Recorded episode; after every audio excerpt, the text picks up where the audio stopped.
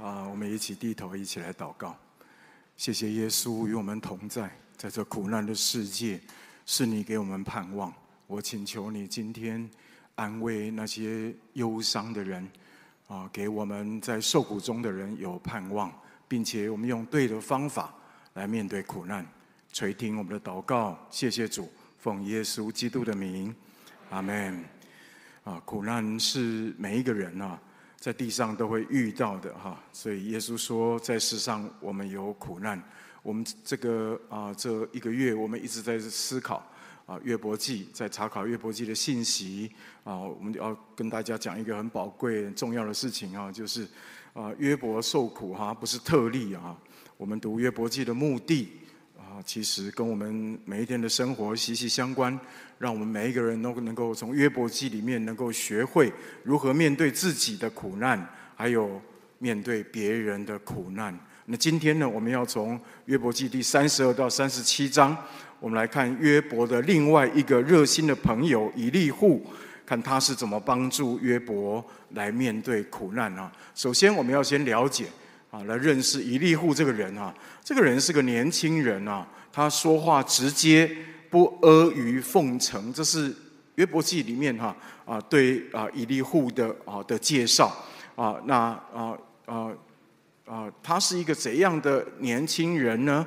啊，除了我刚刚说他一个说话直接，不阿谀奉承之外，还有他懂得尊敬长辈，他会让长辈先说话。也会倾听，所以约伯记第三十三章第八节啊，约伯说啊，你们所说的我都听见了。但是哈啊，他不单单会啊敬重长辈，会听长辈说话，让长辈先说话。但是他同时他有一个特质哦，我刚刚不是说吗？他说话直接，不阿谀奉承吗？就是当他看到不对的时候呢，他也会直接反映出来。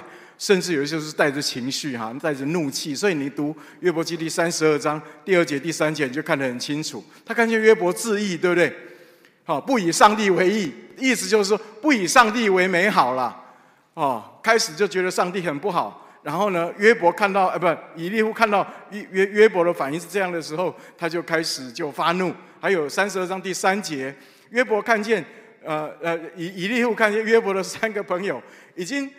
词穷啊，想不出什么回答的话来，但是却仍然坚持认定约伯受苦是因为约伯犯罪，他就受不了了。以利户就受不了，这个年轻人就跳出来就发怒啊，对约伯的三个朋友发怒。这个就是啊，以利户啊，好，他不过他除了我刚刚说的他会倾听，他真实直接之外呢，其实在呃约伯记第三十二到三十七章里面。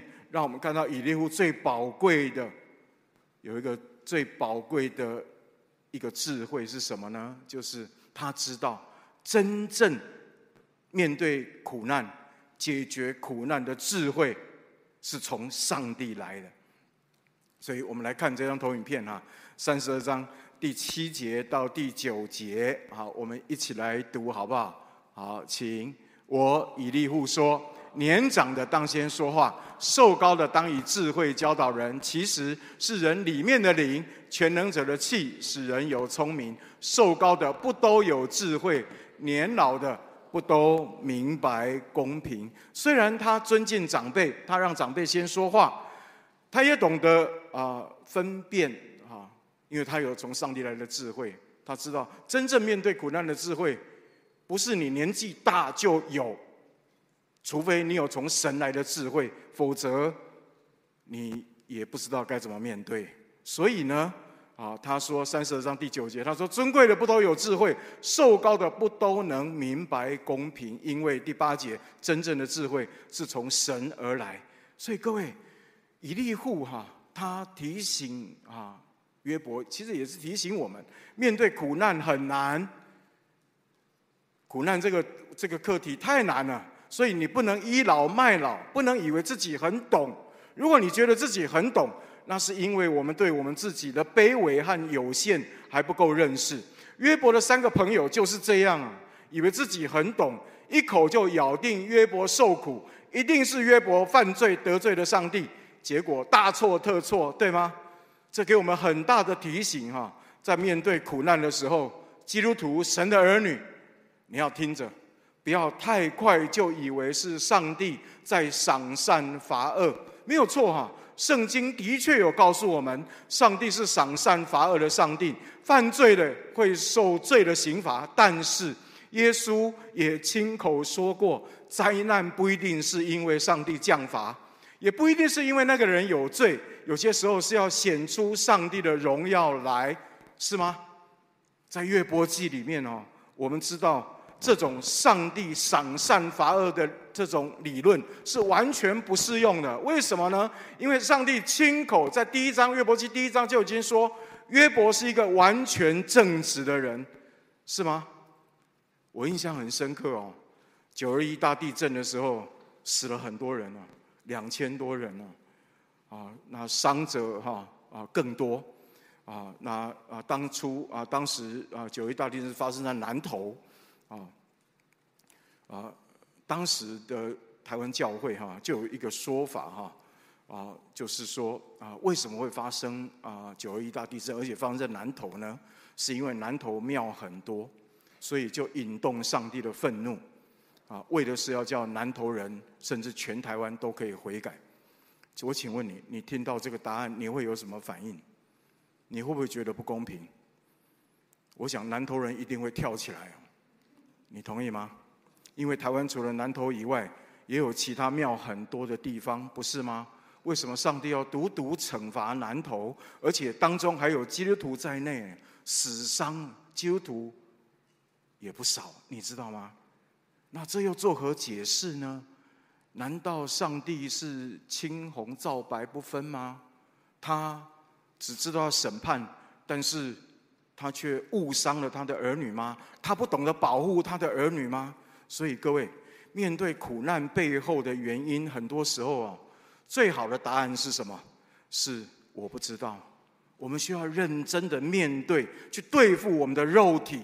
总是要给要给苦难一个理由、一个答案的那个本能，我们需要认真的去对付，进而我们要求上帝帮助我们，能够真实的谦卑下来，能够接受有很多时候苦难的源头实在是一个奥秘的这个事实，因为你可能永远找不到你现在在面对这个苦难。背后的标准答案，最好的标准答案是什么？我就回到圣经里面，回到耶稣的启示里面来。耶稣说：“在世上你们本来就会有苦难。”意思是什么呢？你要认清一个事实啊！只要你活在地上的每一天，你就会随时遇到苦难。因此哦，面对苦难。不是最好的啊，最好的的态度是什么呢？不是一天到晚去问为什么这苦难会临到我，为什么会苦难会临到你？更重要的是什么？如何正确健康的去面对每一天可能会临到你的苦难，或是别人会临到的苦难？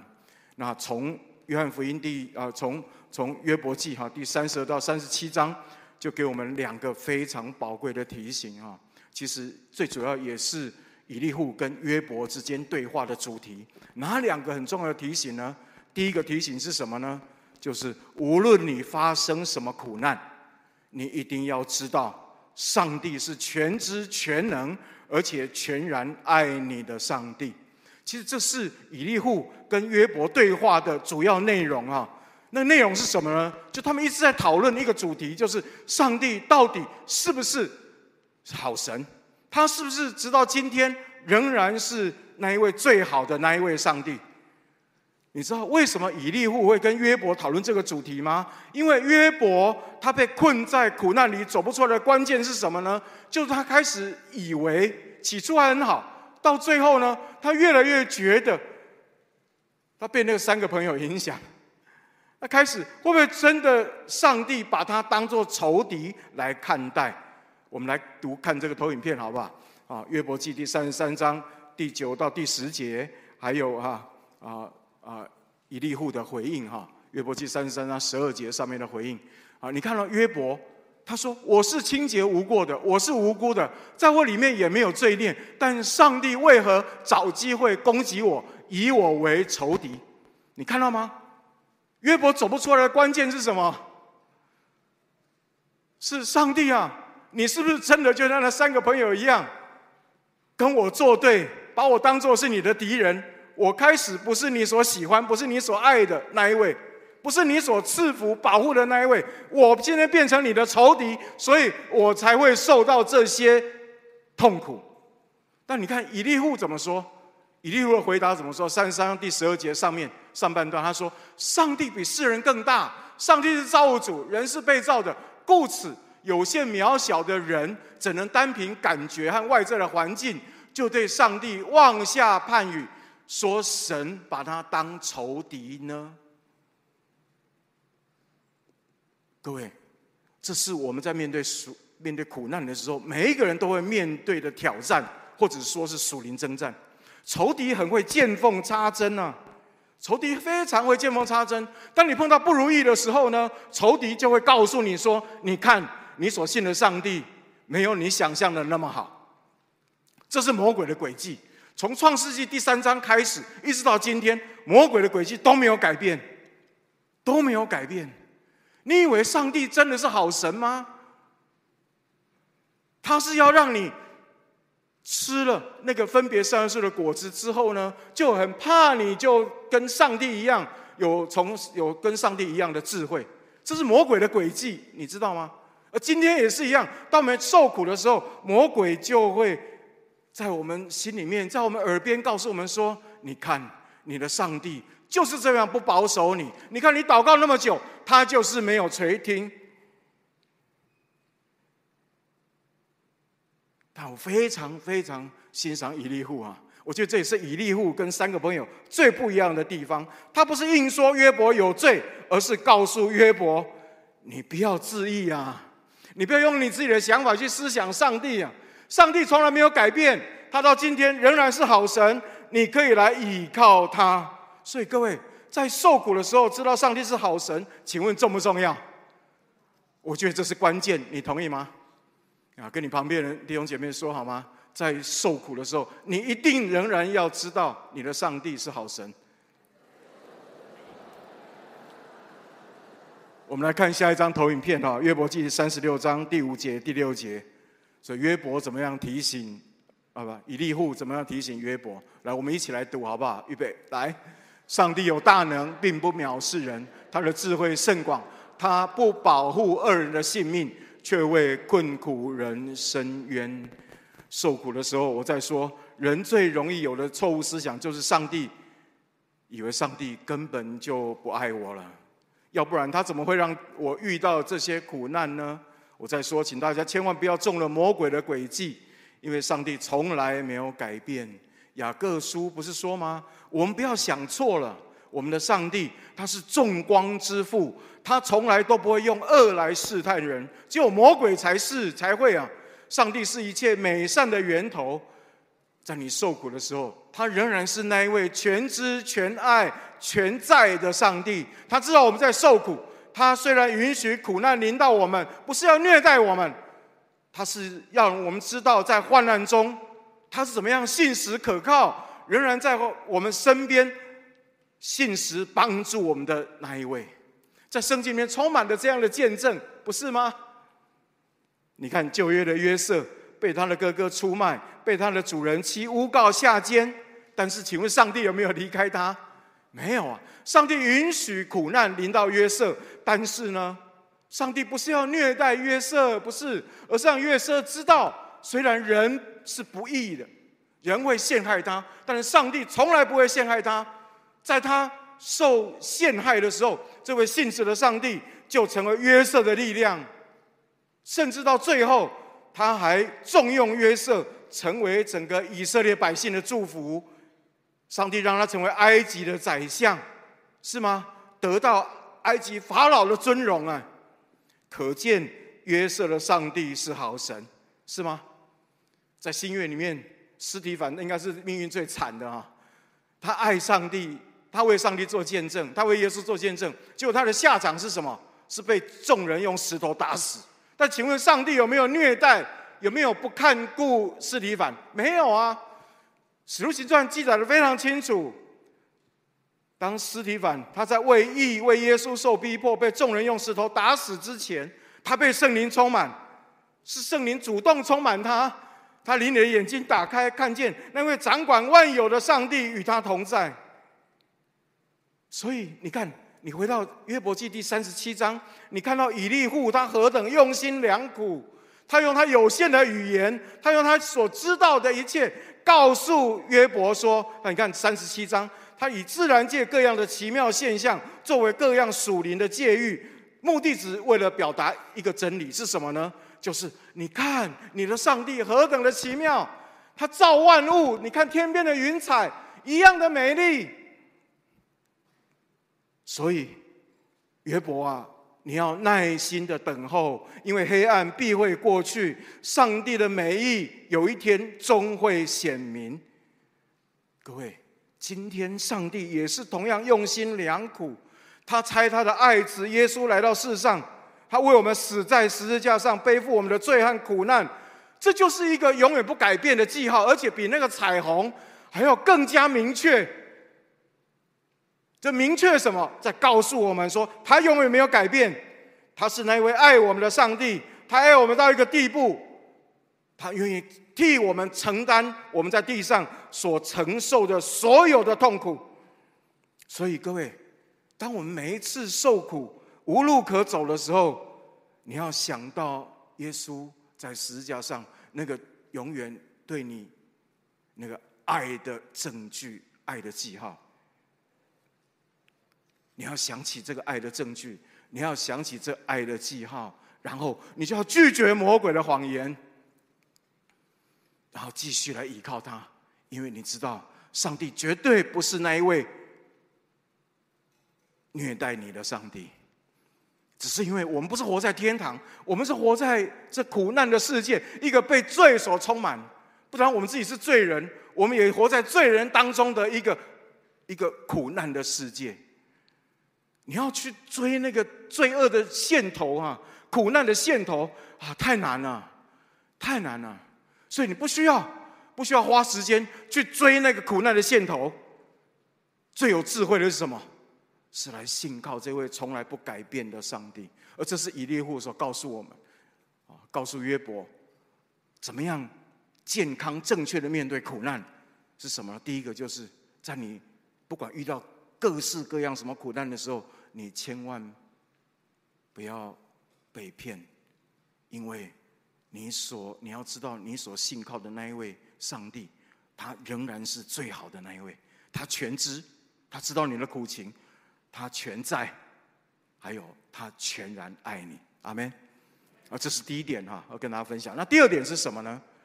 啊，紧接着跟第一点息息相关，所以以利户就做一个啊，就做一个哈一个结论啊，就是那受苦的时候最好的路是什么？就是来依靠这位全知全能又全然爱你的上帝。寻求他的帮助。我们来读以利户对约伯的劝勉，好不好？我们来读这个投影片哈。啊，约伯记第三十六章十五节、十六节。啊，预备，请。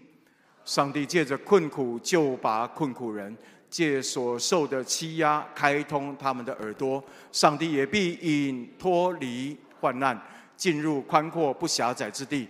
摆在你席上的必满有肥甘。以利户告诉约伯。唯有来寻求上帝，才能走出苦难。因为上帝处理苦难的方式是什么？不是把苦难拿掉，而是亲自进入这苦难的世界，让我们可以在他的爱里面，可以不灰心、不失望，能够信得过他，甚至在患难中，我们还能够欢欢喜喜。你看到吗？上帝是亲自救拔，而且上帝亲自引导那些受苦的人。脱离苦难，这是约伯记第三十六章所告诉我们的。各位，你们还记得吗？两年前发生在花莲太鲁阁火车事故啊，真理堂有一位姐妹啊，也在啊事故当中就过世啊。你知道这种突然来的意外哈，所带给人的伤痛，其实是最大的。我不知道你如果面对你身边的人是这样，你该怎么办？我非常以真理堂的弟兄姐妹为荣哦。这两年来，这个姐妹小组的哈，还有他们啊分区的啊姐妹们哈，他们就是这样啊啊不断的哈跟哇这位过世姐妹的的家人联络啊，住在台东啊，我们在台北，那么在台东啊那么远啊，啊，但他们还是不断的啊跟他们联络，不断的为他们祷告，不断的去探访他们，不断的邀请他们跟耶稣祷告，不断的跟他们做见证。然后这两年多，就亲眼的看见上帝是怎么样成为我们姐妹台东哈这个姐妹全家人的安慰。虽然哦，他们难免心里面还是会有忧伤，但是你会清楚的看见哦，他每一次去探访回来，他们里面都得到很大的激励。什么激励呢？他们就很清楚的看见、感觉到有一个很大的一个爱的力量。托住我们姐妹的全家，让他们全家不单单没有掉进忧伤的深渊，而且还看到他们对上帝的心就开始敞开，并且对未来可以有盼望。你知道吗？这绝对是神迹啊！因为我遇见过很多遇到意外的人和家庭啊，碰到这样的情况的时候啊，啊，最终哈有很多的状况就是。一直活在控告里面，一直活在自责里面，还有一直活在抱怨里面，活在苦读不饶恕的里面呢，就觉得自己怎么怎么会那么怎么会啊没有做到该做的，所以这意外才会发生，然后怪别人为什么你没有注意到啊这样的事情，所以这意外才会发生。如果我早一天打电话给他，然后呢啊请他提早回来就好了，然后等等。要么控告自己，不饶恕自己；要么就控告别人，这很多时候都是这样的结果啊。但是，我看到这位姐妹在他们家里面所发生的状况，我在说，我很清楚知道，这绝对是神迹，绝对是神迹。呀，你知道上帝在他们身上做了什么吗？罗马书第五章。啊，我们今天所读的啊啊第四节、第五节啊，我是一个关键。还有罗马书第八章二十七、二十八节也是一个关键。我们一起来读好不好？罗马书第五章四到五节，预备起。不但如此，就是在患难中也是欢欢喜喜的，因为知道患难生忍耐，忍耐生老练，老练生盼望，盼望不至于羞耻，因为所赐给我们的圣灵将上帝的爱浇灌在我们心里。其实患难应该生出来的不是忍耐，患难很多时候生出来是放弃。你同意吗？患难怎么会生出老练？患难有很多时候生出来是更多的愁苦啊，更多的忧伤，更多的苦读。你同意吗？你关键是什么？是因为圣灵将上帝的爱浇灌在。那些受苦人当中，从台东这个姐妹她的家人所遇见的经验的，我们就很知就可以知道。啊，所以我们真的很感谢上帝。其实圣灵不单单是帮助我们，帮助我们在患难当中给我们力量。圣灵还有一个很宝贵的是什么呢？是让我们可以在患难当中可以得着很多很多的造就跟益处。我觉得最大的造就是什么？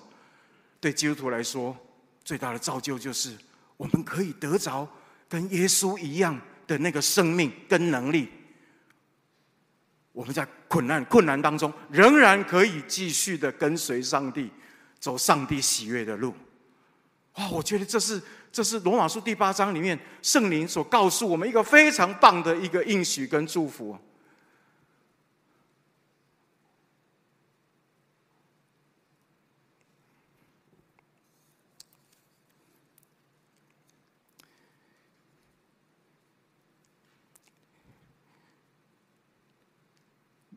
两年多前啊，师母，她也因为生病就离开。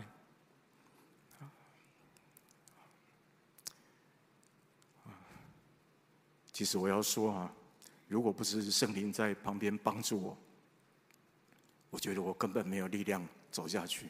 虽然我是牧师，在我知道啊，师母确诊，啊，二零二零年的啊七月十五号，当我确定她确诊是哈子宫内膜癌末期的时候，医生宣告她大概只剩三个月到半年的时间。啊，其实师母崩溃，我也崩溃了。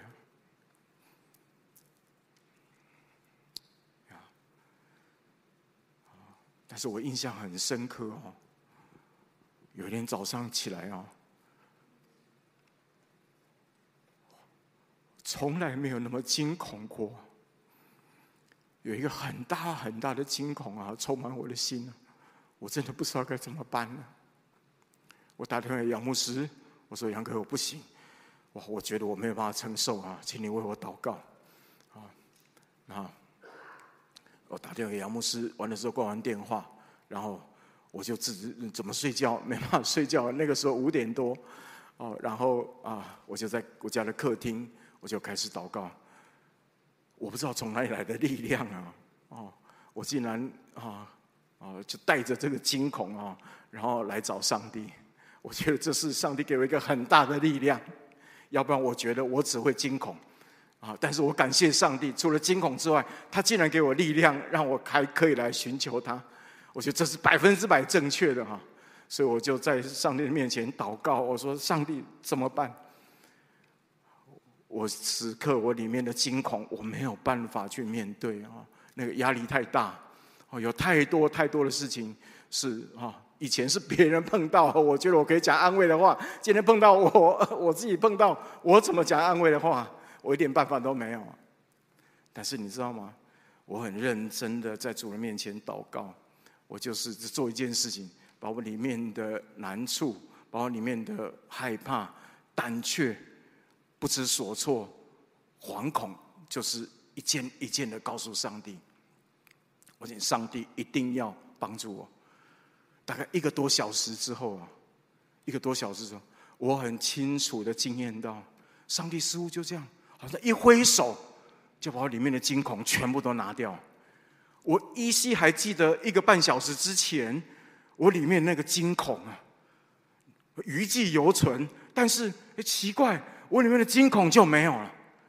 之后，师母不断的面对治疗，啊，我觉得每一天都需要上帝的帮助，每一天都需要上帝。我印象好深刻哦，有好几次啊，哦，实在是力不能生啊。力不能生，几乎要绝望。我脑脑袋在思想说：“主啊，这样的日子还会多久？我到底撑得下去吗？”当然还只是治疗啊，啊，所以只要一点点的好消息，我们就快乐的不得了，就快乐不了。但是过没有多久呢，好，好像坏消息又来了，就是这样的心情，你知道吗？所以我觉得那个压力啊，好像压在我的身上。如果没有解脱的话，我觉得我大概啊。我大概会得忧郁症，我大概身体一定会出现状况。果然啊，有一天晚上啊，有一天晚上，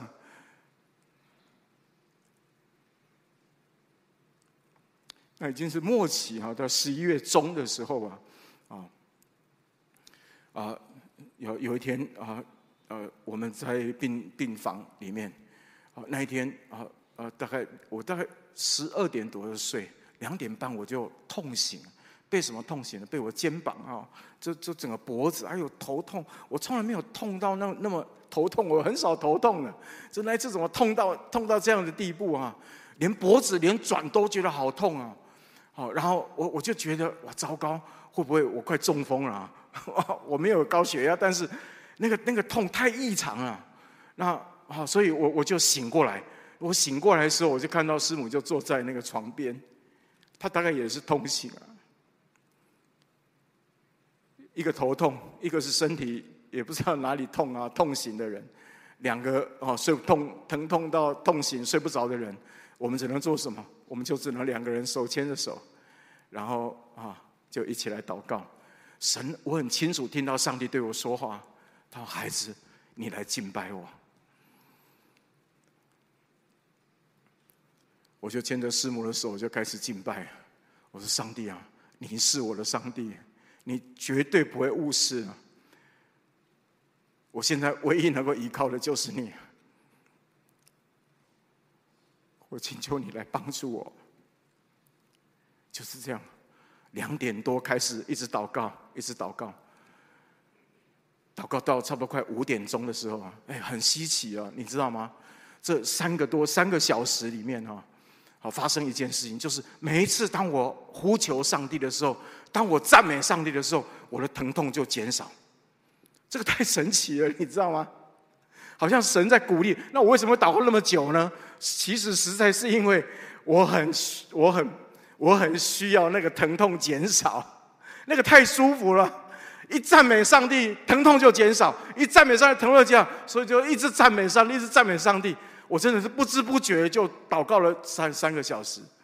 哇，那个实在是太太舒服了，好像神直接在医治我啊。然后还有第二个，我后来为什么我会停下来呢？是因为我听到打呼的声音。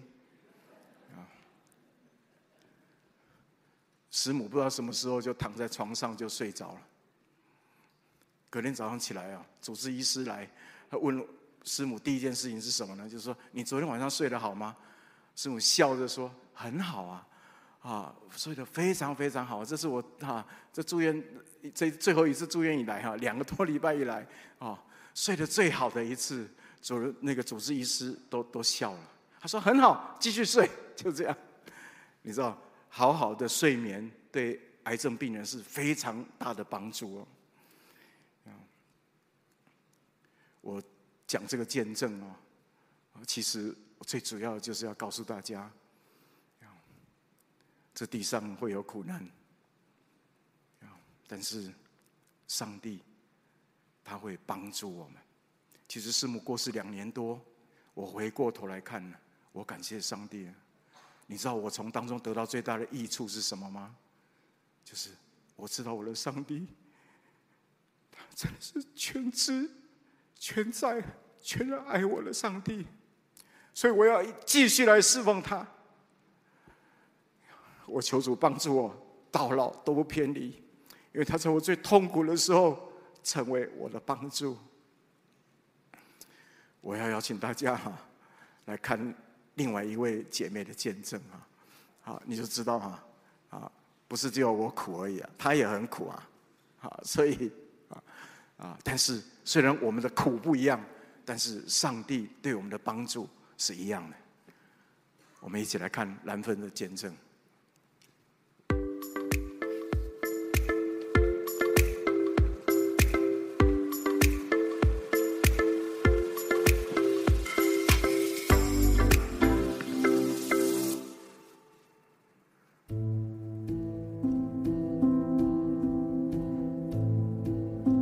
在信耶稣前面的那一段日子，我的生活真的是非常的精彩，充满了惊吓的色彩。其实我结婚的时候，我先生已经生病了，只是没有人知道。他那时候不吃饭，只喝酒，每天就是讲一大堆的话，不睡觉，有远大的计划，很慷慨。为了公司去收账，结果变成借钱给对方，或者他会告诉我。哎，我帮 A 向 B 借了三百万，很得意；或者他很兴奋地告诉我，哎，我开了一家 KTV，才花了两百万。在那一段日子，我非常的焦虑。晚上睡在隔壁的先生只要翻身，我就会醒来。不到三个月，我已经瘦了七公斤。我那时候心里想，我什么都试过了，找过会算日子的老师，找过精神病院的院长。看过精神科的医生，还念过某佛号将近一千遍，也把朋友买给我的念珠从浑浊念到透明，都没有帮助。我就想，好吧，我信了。如果耶稣像他们说的那么好，那很好；如果他没有那么好，我也没有什么损失了。但是当时我先生很不喜欢我去教会，甚至非常的讨厌。他会想尽各种办法拦阻我，不让我出门。拦阻不成呢，他就放话：“你敢去，你回来就给我收尸。”但是，我一定要去，因为我知道，我如果不去教会，如果没有教会的姐妹听我讲，陪我一起笑、一起哭、一起祷告，这样的日子我一天都过不下去。我先生并没有因为我信耶稣就一夕之间改变。他那时候喝酒，每喝必醉。他吃槟榔，最严重的时候吃到一天四百颗。他还情绪不稳定，常常想要了断自己。但是因着祷告，神在我们家中做了很奇妙的事。我先生那时候喝了酒，开车冲出门是常事，因为怕他撞山或跳海或撞车。他只要出门，我第一件事就是跪下来祷告：上帝啊，你保守他，你差派天使保护他。第二件事，我就是去打电话，陪伴我的姐妹，在任何时间都接过我的电话，可能只有一句话：赶快祷告，他出去了。但是那是没有手机的时代，有时候我真的一个人都找不到，那时候我就会祷告，请上帝感动一些姐妹为我代祷。上帝非常的现实，常常就会有姐妹问我：“你某年某月某日还好吗？”我有感动，想要为你祷告。信耶稣以后呢，上帝的话成为我很重要的帮助跟滋养。有一段经文很感动我，就是压伤的芦苇它不折断，将残的灯火它不吹灭。因为我觉得我先生在那时候就像这样。他的生命真的已经到了随时都可以不见的地步，但是因着神这句话，我就抓着他，我相信上帝一定会救他。有位弟兄介绍台中的戒毒中心，每天早祷晚祷，一天有三堂的信息跟崇拜，就这样四个月，他的槟榔也戒了，戒酒也是很神奇。他有一天醒来。他就把家里所有的酒都拿去退掉，酒就这样戒了。在那段日子，我真的看见上帝的爱很深很深，上帝的能力很大很大，都超过我的理解。我非常感谢上帝选我成为他的孩子，并且把他的话、他的恩典还有祷告的权柄赐给我。他真的没有应许我天长蓝，花常开。但是他照着他的应许，永远不离开我，常与我同在。是他抓着我，陪伴我，带领我走过这一切的难关，把一切的荣耀都归给爱我们的上帝。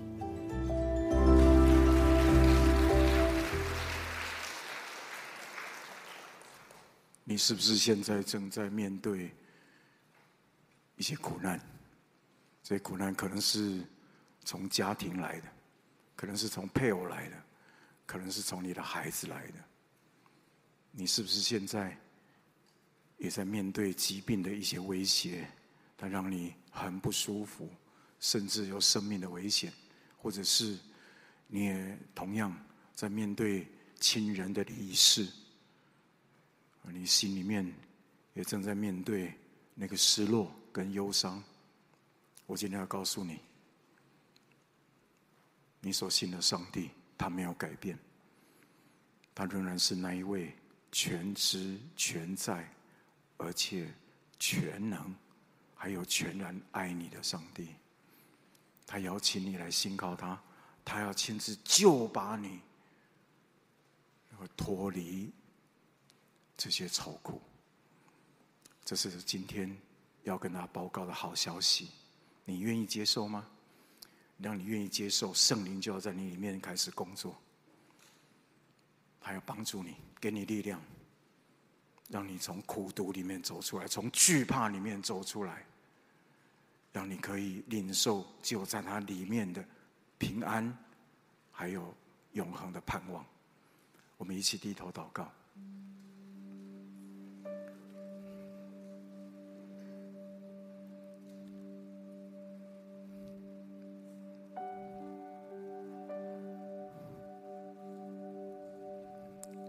我不知道你的苦难是什么，但是上帝知道。如果你愿意的话，我带你一起祷告，好不好？我祷告一句，你跟我祷告一句，好吗？如果你愿意，把你的手按在你的胸口上，我祷告一句，请你跟我祷告一句。亲爱的主耶稣，我感谢你。你知道我的有限和渺小，一个小小的苦难就会让我绊倒。我需要你的帮助，我需要你的扶持。我奉耶稣基督的名，我愿意邀请耶稣做我生命的救主。帮助我面对苦难，不依靠自己，不依靠自己的小聪明，我要拒绝魔鬼的谎言。魔鬼会欺骗我，让我以为你不再爱我。我奉耶稣基督的名，我要拒绝这样的谎言。我要更多的到你的面前来，主，请你给我力量，让我可以胜过苦难。我知道那个力量只有在你的里面才有，请求你帮助我，让我知道投靠你，让我知道邀请你成为我随时的帮助。特别是在我力不能胜的时候，我请求主成为我的帮助。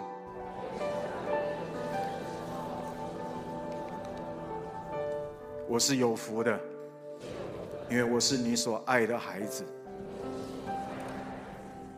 让我更多的从你那里得着怜悯。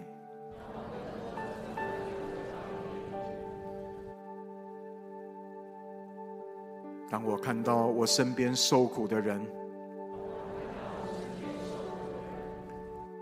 我可以用耶稣你的怜悯去对待他们。谢谢你与我同在。祷告奉耶稣基督的名。阿门。